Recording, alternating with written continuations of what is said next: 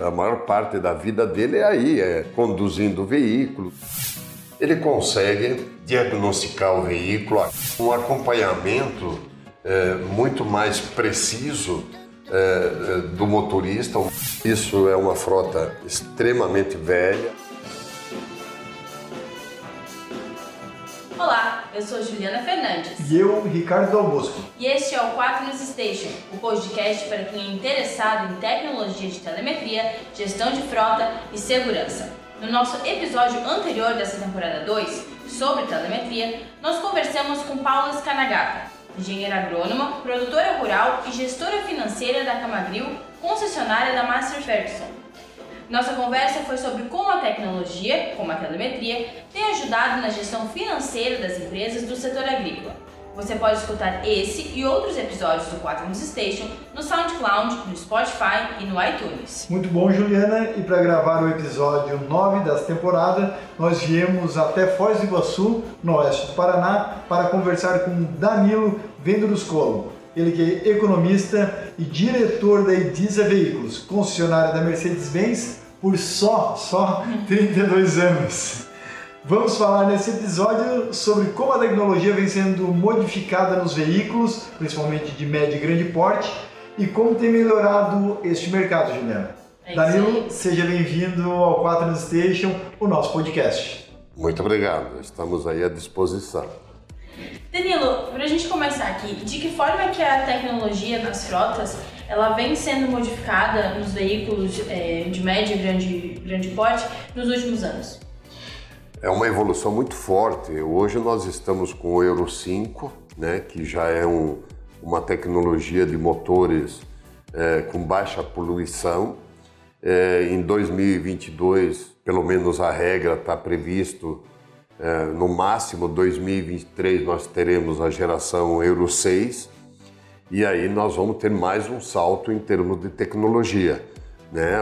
O Euro 5 usa o S10, que é com poucas partículas de poluição no diesel, e já estamos entrando agora na era é, Euro 6, que é o mesmo que hoje se aplica na Europa. Quando vocês eh, no Brasil, Danilo, colocaram o Euro 5, né? na época eu pensei assim, opa, colocar na régua lá em cima agora, né? E depois, logo em seguida, eu comecei a ver as publicações, os anúncios com relação ao Euro 6. Também fiquei admirado com a velocidade que a Mercedes está trazendo isso para o Brasil e se igualando em nível Europa. Isso é muito positivo, a meu ver. Exatamente. Ele é a nível de Europa.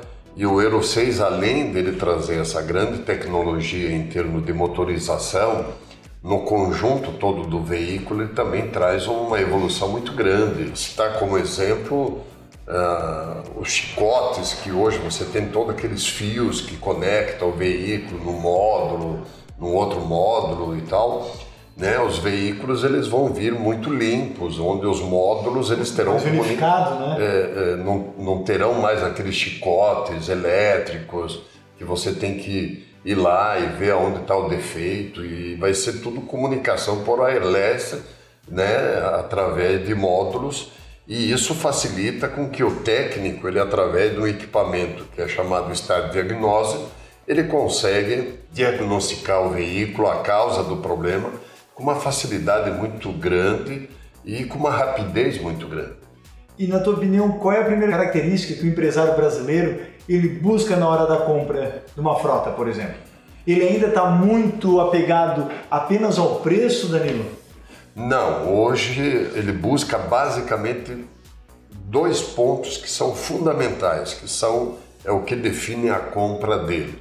É um veículo com alta performance em termos de é, consumo de combustível. Hoje o nosso custo é, do combustível é extremamente elevado, então o veículo que conseguir um desempenho melhor em termos de consumo, é, ele tem preferência do cliente no mercado. Uh, o segundo item é a nível de conforto, para que isso gere conforto para o motorista, uh, até porque ele trabalha 8 horas, 10 horas sobre um equipamento e se ele não tiver um conforto, a produtividade dele também não será muito boa. Terceiro lugar, ele busca tecnologia uh, embarcada nesse caminhão, onde esse veículo pode trazer para ele uh, informações sobre esse produto que ele está utilizando para que ele tenha um monitoramento, um acompanhamento à distância desse produto. Danilo, quando a gente observa gestores de frota nos Estados Unidos, uma das primeiras características que eles buscam ao adquirir uma frota é o item segurança. Né? Na Mercedes a gente não precisa nem falar a respeito disso, porque tanto Mercedes, Volvo sempre são, foram referências mundiais no quesito segurança. Isso hoje é uma das grandes vantagens para a marca quando um gestor de frota ele vem entrar em contato com vocês, ou mesmo um empresário. Questão de segurança ele nem discute porque ele já sabe que isso é uma condição base da marca.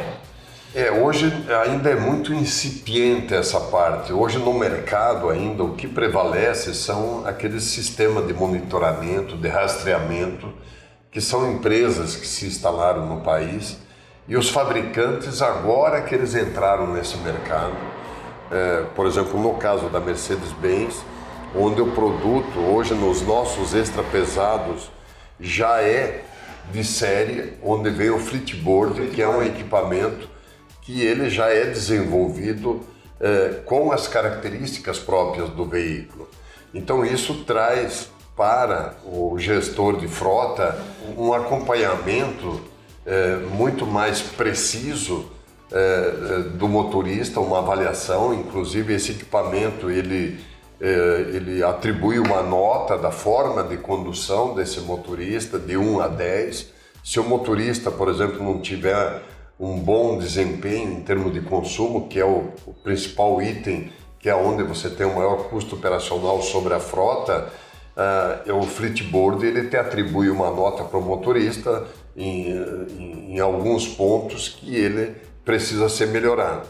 Então, além disso, também o Fleetboard ele traz uh, a rastreabilidade do veículo em termos de, de segurança de carga, que ainda a maior preocupação dos clientes está relacionada à segurança da carga, segurança do veículo também, né, sem sombra de dúvida, contra roubo, mas o maior item ainda é contra roubo. A parte de gestão em si, da eficiência, ela fica em segundo lugar. É uma pena que isso ainda nós somos muito, é, temos muito ainda para evoluir nessa parte. E com relação à própria segurança, agora não voltada só através do controle, né, do monitoramento e rastreamento, mas a própria segurança do veículo, onde a marca Mercedes é muito conhecida com relação a dar isso ao motorista, a própria é, segurança da cabine, né? Isso hoje em dia não é uma questão discutida mais dentro do no momento da compra, certo, Danilo? Porque o cliente já sabe qual é a qualidade da Mercedes com relação a esse, esse quesito. Não é nem item de discussão. Não, não é. O que é de discussão, sim, é o conforto, o acesso que ele tem tecnologia. Aos, à tecnologia, aos compartimentos dentro da cabine, dele poder ter uma cama confortável. É, ele busca esse conforto, porque ali, de fato, é a casa dele, é o né? ambiente dele, é onde ele vive. A maior parte da vida dele é aí, é conduzindo o veículo, dormindo dentro do veículo. Então você realmente o fabricante ele buscou dar esse conforto para o motorista é, e nós sempre, é, a Mercedes tem esse slogan, né? É, de conforto e consumo, né? Consumo e conforto são os dois itens que estão na ponta é, onde o cliente, o motorista, o gestor de frota coloca como prioridade número um.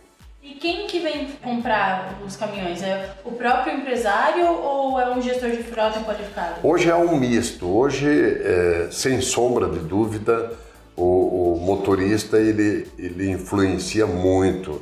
É, eu diria que hoje o peso do motorista na decisão da compra do, do produto, ele se equivale a, ao poder da mulher é, na família na compra de um carro, na compra de. Então é 100%.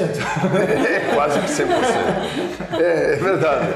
Então, isso. Já, já chega isso, né, no motorista? Chega isso, né? Essa, Exatamente. Essa influência na, no momento é, da compra? Hoje, nas grandes frotas, é, é interessante a gente separar isso. Eu diria assim que nas grandes frotas, que no Brasil não é a, a maior parte da frota não é, não são grandes frotistas, são pequenos e médios frotistas, onde o proprietário compra um caminhão a pedido daquele motorista. Então, aquele motorista ele, ele tem uma premiação pelo bom desempenho, pelo tempo de casa, pelo índice de confiança e tudo mais.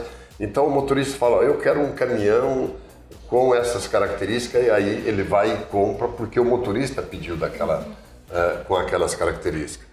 E tem um peso, eu diria assim: se o motorista uh, não recomendar aquele produto, ele não, não compra. Isso é certeza absoluta. Então nós fazemos assim um trabalho muito forte junto com os motoristas, eh, tanto é que os nossos eventos de marketing eh, ele tem um peso, eu diria 70% no motorista e 30% no proprietário. É, Interessante isso, Daniel. O maior peso ele está no motorista e eu e, e, uma tendência de futuro é, esse esse percentual tende a subir é, o motorista vai se qualificando, o motorista vai é, sendo um motorista mais treinado, mais qualificado e ele passa a ter uma, uma, uma condição melhor de poder avaliar o desempenho do veículo. É, porém, é, os números em termos de média, ele aparecendo sempre em primeiro lugar, é, hoje a, média dos principais produtos são similares. Hoje a média de consumo por quilômetro rodado é, das principais marcas, Mercedes, Scania, Volvo, que são as marcas que predominam no mercado, então as médias são similares. O que diferencia de fato da aquisição de um produto para outro produto entra a questão do conforto, entra a questão da assistência técnica, entra a forma como o concessionário, quem vendeu o produto, se relaciona com esse cliente, os pontos de atendimento que ele tem a nível de Brasil, porque o país é muito grande. É, infelizmente no Brasil ainda nós temos caminhões que percorrem aí mais de 2 mil, 3 mil quilômetros. Né? Isso é único no mundo. É, você vai nos Estados Unidos, na Europa isso não existe, né? Você tem hidrovias, assim. você tem ferrovias e no Brasil ainda você tem caminhões percorrendo uma distância muito grande é, e isso é uma, uma característica única nossa. E aí prevalece mais uma vez o, o índice conforto, porque é lá a, a casa do motorista, ele passa 60 dias, 90 dias fora de casa e ele precisa desses confortos e do atendimento para eventuais problemas que ele tenha no caminho. Daniel, a gente vem falando a respeito de conforto ao condutor, a gente vem falando a respeito de excelência ao atendimento eh, da Mercedes ao empresário, ao gestor de frota e também, claro, ao motorista. E a gente também vê uma mudança significativa nas últimas duas décadas, eu diria assim, quando se embarca na cabine do, do Mercedes. Hoje em dia parece estar numa espaçonave e passa-se uma segurança muito maior para o condutor. O que, na sua opinião, em itens de tecnologia de cabine, vamos dizer assim, de caminhão, tem melhorado para o motorista? Bem, hoje nós temos uh, as três marcas hoje, uh, Mercedes, mas a Mercedes ela foi a primeira a entrar e a Volvo onde o motorista hoje, ele conduzindo o seu veículo, ele tem itens de segurança que é sensor de distância. O motorista, ele pode, por cansaço, ele pode ter um cochilo e hoje o acidente ele ocorre em questões, frações de segundo. E se o motorista ocorrer esse tipo de problema e tiver um obstáculo na, na, na pista, ele não precisa fazer a frenagem é, utilizando né, a força física da frenagem. O próprio veículo, através dos sensores, ele vai frear o veículo e o veículo vai parar, ele não vai colidir.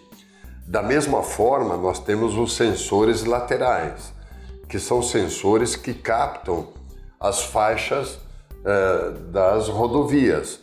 É, se ele, porventura, tiver um mal-estar ou um cochilo, e ele eh, invadir a pista contrária ou ele eh, sair da pista eh, do acostamento a partir do momento que ele colocar rodado sob a faixa, ele passa a ter um, um, um sensor que é, é, uma forma de advertência, uma, uma trepidação muito forte na cabine que o motorista acorda. Então ele vai é, ser despertado que esse veículo está é, saindo é, de um sistema de segurança, invadindo a pista ou indo para o acostamento.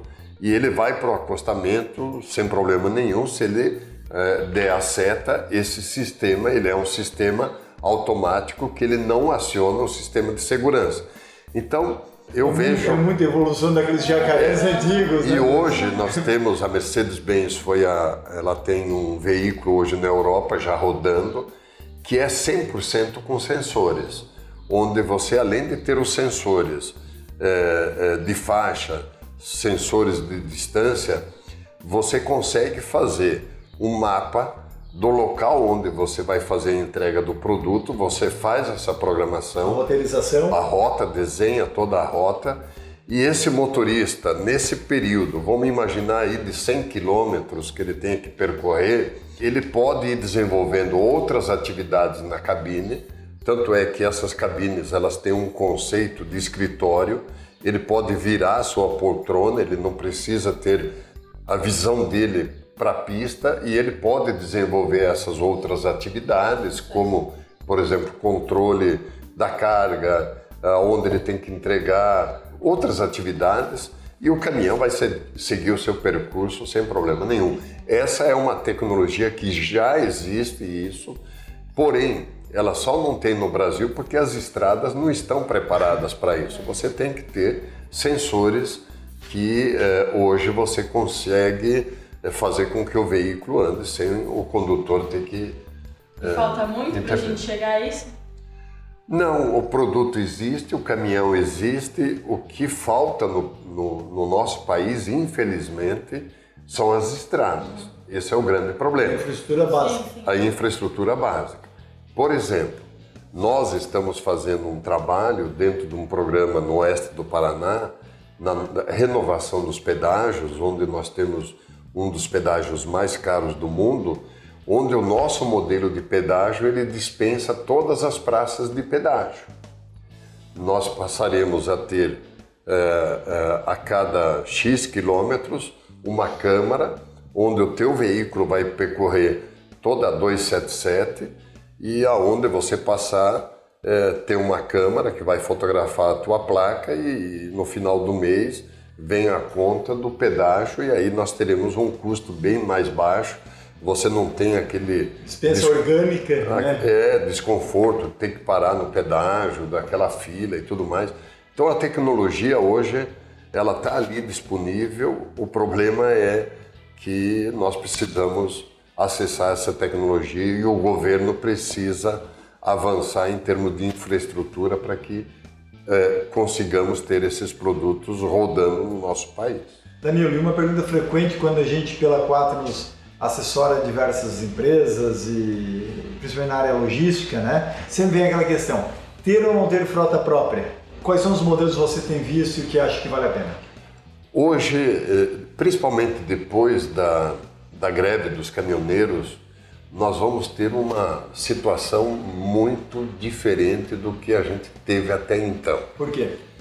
É, primeiro, porque você tinha o autônomo trabalhando de uma forma que ele estava agregado a uma transportadora. Você tinha e tem transportadoras, por exemplo, com uma frota de 50 caminhões próprios e mil caminhões terceirizados. Esses terceirizados, é, esse modelo, ele recebia um frete que é, ele não conseguia renovar sua frota, ele não conseguia se rentabilizar e isso levou a uma situação é, de extremo, eu diria assim, extremo conflito entre principalmente os autônomos que promoveram e que desencadearam todo esse, esse processo de greve, não foi tão somente o preço do diesel que subiu, mas é esse modelo de transporte que levou a essa situação. Então isso tende a mudar e a tendência é as empresas como que têm vocação para o transporte, elas irem se estruturando, esses autônomos, na medida do possível, eles vão criando a sua própria personalidade jurídica e aí eles passam a ter uma condição de amanhã são pequenos e eles poderem ter o seu negócio estimulados com um ganho melhor, até porque veio uma tabela, mas essa tabela eh, nós não acreditamos nela, até porque nós vivemos num mercado livre. E tabela, tudo que é tabela, ela pode ter um norte inicial, mas ela, o governo não pode intervir no mercado tabelando valor de frete, você tem que deixar o livre mercado. Mas nesse momento serviu para que pelo menos os autônomos eles tivessem um ganho um pouco melhor. Então eu vejo que nós teremos um novo modelo no Brasil, o modelo anterior, esse não vai mais existir, isso é, é, é um fato, nós vamos ter um novo modelo de Qual seria esse novo modelo, Danilo? Eu vejo que o novo modelo ele, ele passa por uma profissionalização muito grande, muito forte, do, do fretista, do fretista autônomo. Do autônomo, do transportador.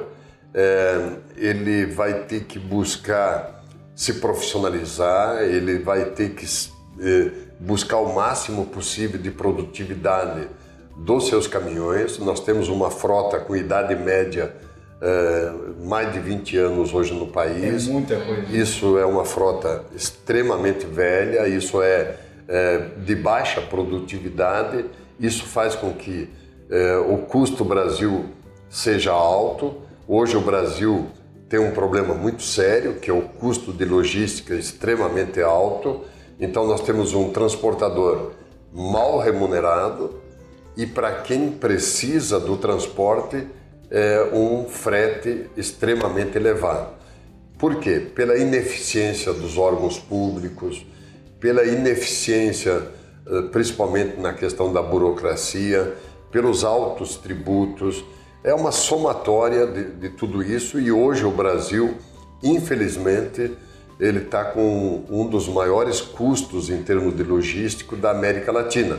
O, o Paraguai, para você ter uma, uma ideia, tem um custo logístico em torno de 30% menor do que o nosso. 30%? 30% a Argentina em torno de 35%. É, então, o nosso custo logístico ele é extremamente elevado e nós precisamos é, ter uma evolução muito grande nesse processo. Você estava comentando ali né, que a idade média da frota aqui no Brasil é de 20 anos, mas qual é o momento certo de fazer a troca dessa frota?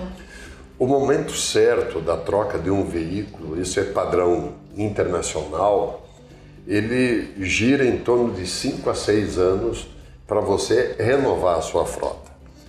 É, no Brasil, nós temos caminhões com 20 anos de uso que eles hoje percorrem distância de 3, 4 mil quilômetros. Isso é quase que único no mundo.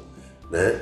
Então, é, esses veículos com maior idade são veículos que são utilizados, via de regra, no agronegócio, nas atividades de percursos eh, no máximo de 50, 100 quilômetros. Né? Então, nós temos todo um processo para ser eh, organizado, ser eh, a exemplo do que é nos Estados Unidos, na Europa. Né? infelizmente, hoje, você pega, por exemplo, vou pegar o exemplo de Foz do Iguaçu, é, você tem dentro de Foz do Iguaçu caminhões circulando com uma idade média de 40 anos. Você tem caminhões 76, 77 é, circulando, a maior frota hoje é, de cruze de, de mercadorias, podendo causar acidentes, poluição. Então isso é um modelo, isso é o um exemplo típico de, do quanto nós estamos atrasados em termos é, de logística, em termos de tecnologia, em termos de é, termos um produto com alta produtividade. Danilo, qual é o principal problema que vocês recebem, por exemplo, na oficina, na manutenção da concessionária com relação à manutenção de frota?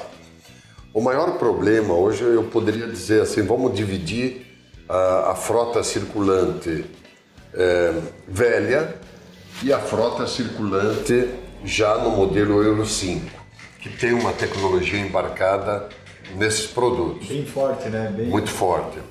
É, os produtos com alta tecnologia embarcada, o maior problema que a gente recebe na oficina são pequenos problemas, são de eh, manutenção rápida, de atendimento rápido, é, que se o motorista tivesse uma boa formação e um bom conhecimento do produto, o próprio motorista poderia fazer a leitura daquele problema e muitas vezes poder corrigir, inclusive, aquele problema é, ou poder seguir viagem. Então, esse é o maior índice que hoje nós recebemos.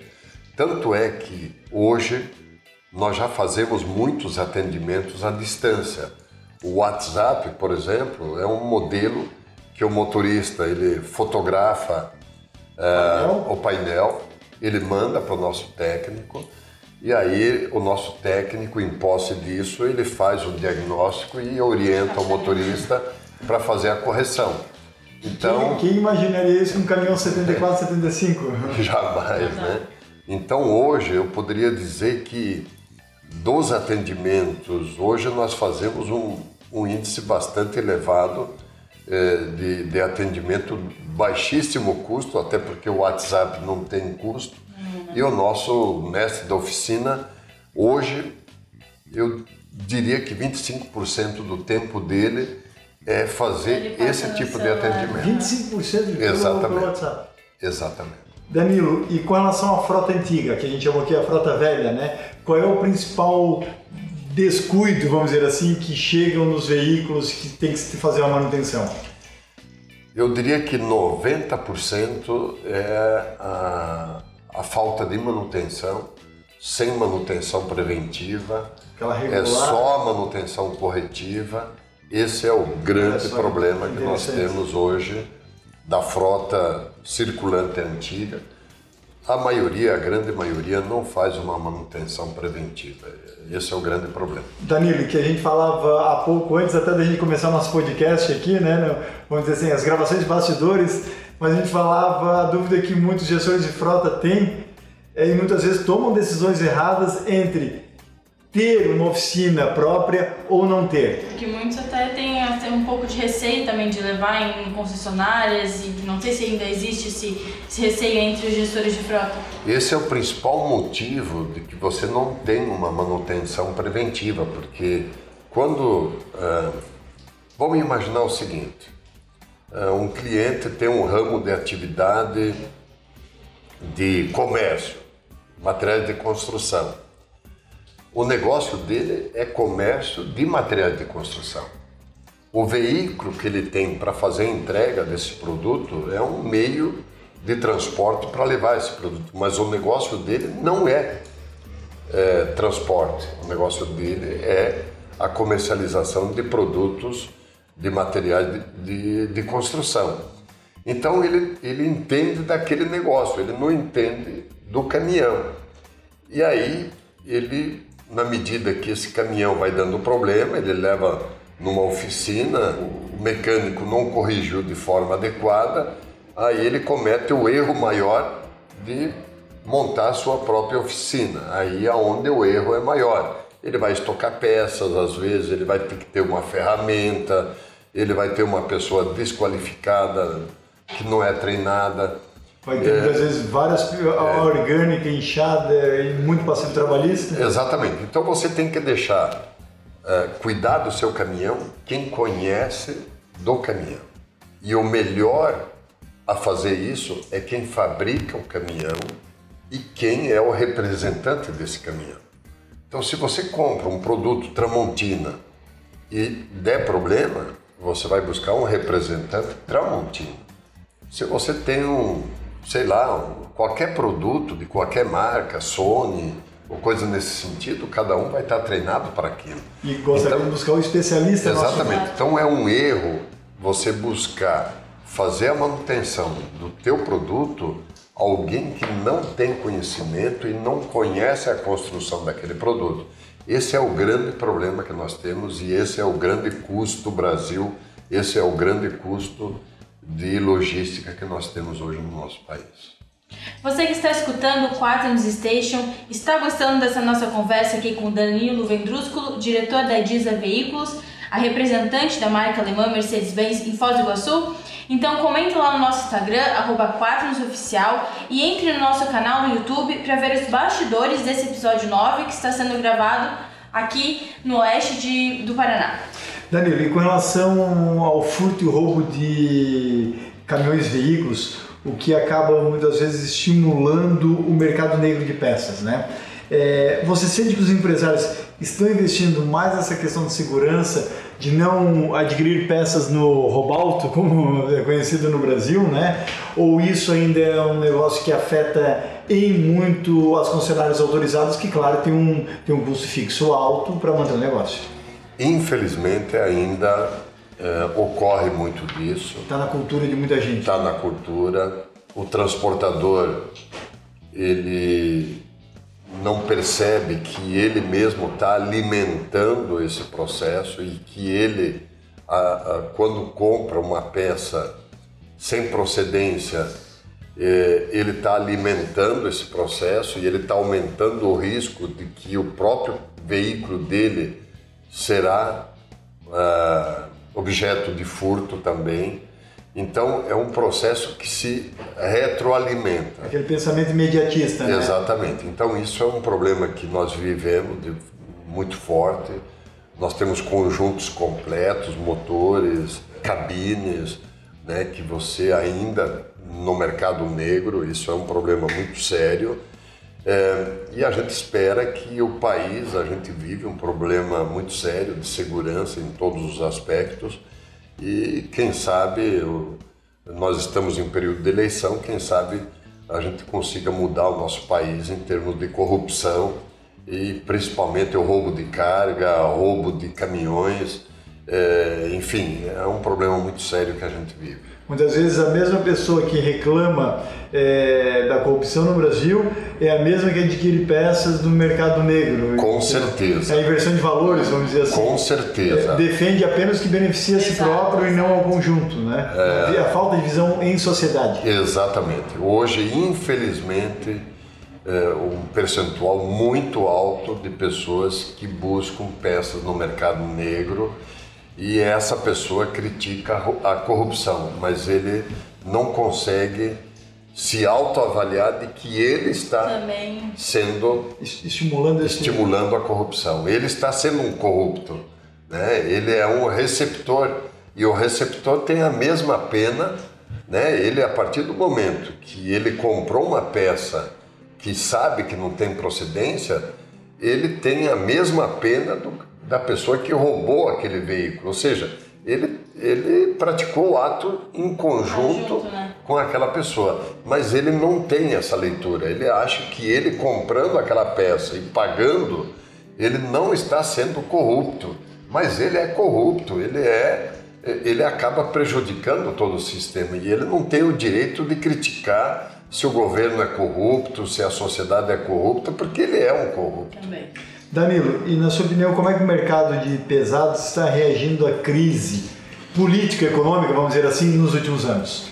Bom, o mercado de pesados é uma tendência muito forte no país por duas razões fundamentais. O governo não investiu em ferrovia e hidrovia.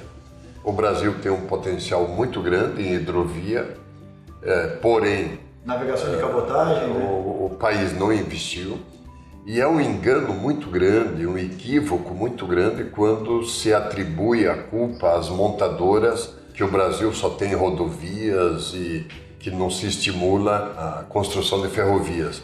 A construção de ferrovias são políticas de Estado, é obrigação do Estado contribuir para a construção de ferrovias e fazer uma parceria público-privado para que esse meio seja colocado à disposição do setor produtivo no país.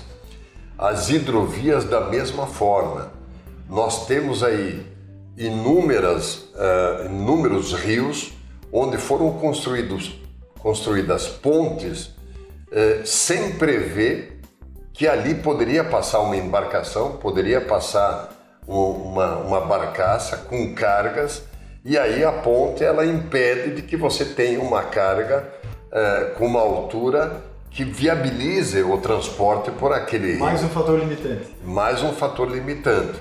Então é, hoje é, é, é um erro, é um que se fala que hoje o governo só contempla o transporte rodoviário é, e o erro maior é que a maioria das rodovias hoje não são nem sequer pavimentadas, são rodovias verdadeiros lamaçais. Hoje, o maior número de rodovias onde os caminhões circulam são rodovias em péssimas Sem condições, né? onde o governo não dá a menor condição de manutenção dessas estradas. Então, o Brasil está abandonado em termos de infraestrutura e precisamos rever isso com urgência. Danilo, em relação à tecnologia do mercado de pesados, comparando ao que temos nacionalmente e internacionalmente. Não só caminhão, mas é, ônibus, vans. O que, que você encontra lá fora que não existe hoje aqui no Brasil? É, hoje, praticamente, nós estamos, é, é o Brasil, equivalente Estados Unidos e Europa, nós só estamos um degrau abaixo, que eles têm o Euro 6, nós temos o Euro 5, mas é muito similar.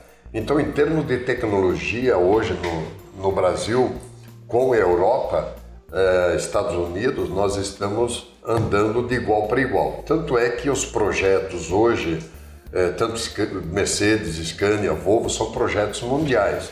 A Mercedes-Benz na Alemanha, né? a Scania e Volvo na Suécia, onde tem engenharia lá, e o produto que está sendo vendido aqui é o mesmo produto que tem lá na Europa. Então, hoje, em termos de, de tecnologia, é, nós temos as mesmas tecnologias praticamente. O único problema nosso ainda é a preparação da mão de obra, tanto de motoristas como de pessoas mecânicos, mecatrônicos, né, para poder é, dar manutenção nesses veículos. Danilo, com relação ao futuro das montadoras, no que elas vão precisar investir aí nos próximos anos para se destacar, na tua opinião? É a indústria 4.0, isso no Brasil não chegamos a 1% é, de indústrias que estão abraçando esse projeto. Hoje, a nível de Europa, é, indústria 4.0 fala-se aí em torno de, de 10 a 15%. Já? Já. É, é você buscar automação, é, robotização. Internet das coisas. É, internet das coisas. Não tem outro caminho senão esse. E a parte de veículos híbridos, veículos elétricos. Hoje, e você sendo um dos, dos concessionários é, mais significantes do Brasil para a Mercedes-Benz, é, é assunto de pauta na mesa? Foco, né? É uma tecnologia que nós precisamos estar atentos, precisa ser olhado, aplicado, mas ainda ela é uma tecnologia muito cara em relação aos motores de a combustão. Até porque a cada ano se descobre mais reservas de petróleo e hoje um motor é, misto entre combustão e elétrico o custo para você construir um motor desses é cinco vezes maior do que um motor a combustão. Cinco vezes? Cinco vezes. Então a Europa, por exemplo, que tem tecnologia de ponta, a Alemanha é, é o que tem, é, é um país de tecnologia de ponta, ainda não tem. Ou você vai para uma tecnologia, é, principalmente ônibus urbanos, é, 100% elétrico, mas o misto, que é o motor a combustão e elétrico, isso nós só vamos ver, infelizmente ou felizmente, daqui a 30 anos. Até porque o Euro 6, que é um motor a combustão, a emissão de poluentes ela é muito baixa. Ela é baixíssima. O uso do ar, o uso hoje o que você emite de poluentes é extremamente baixo. E o governo a nossa, a nossa maneira de entender, de ver, o governo teria que partir para investimento em sucateamento das frotas que geram poluição.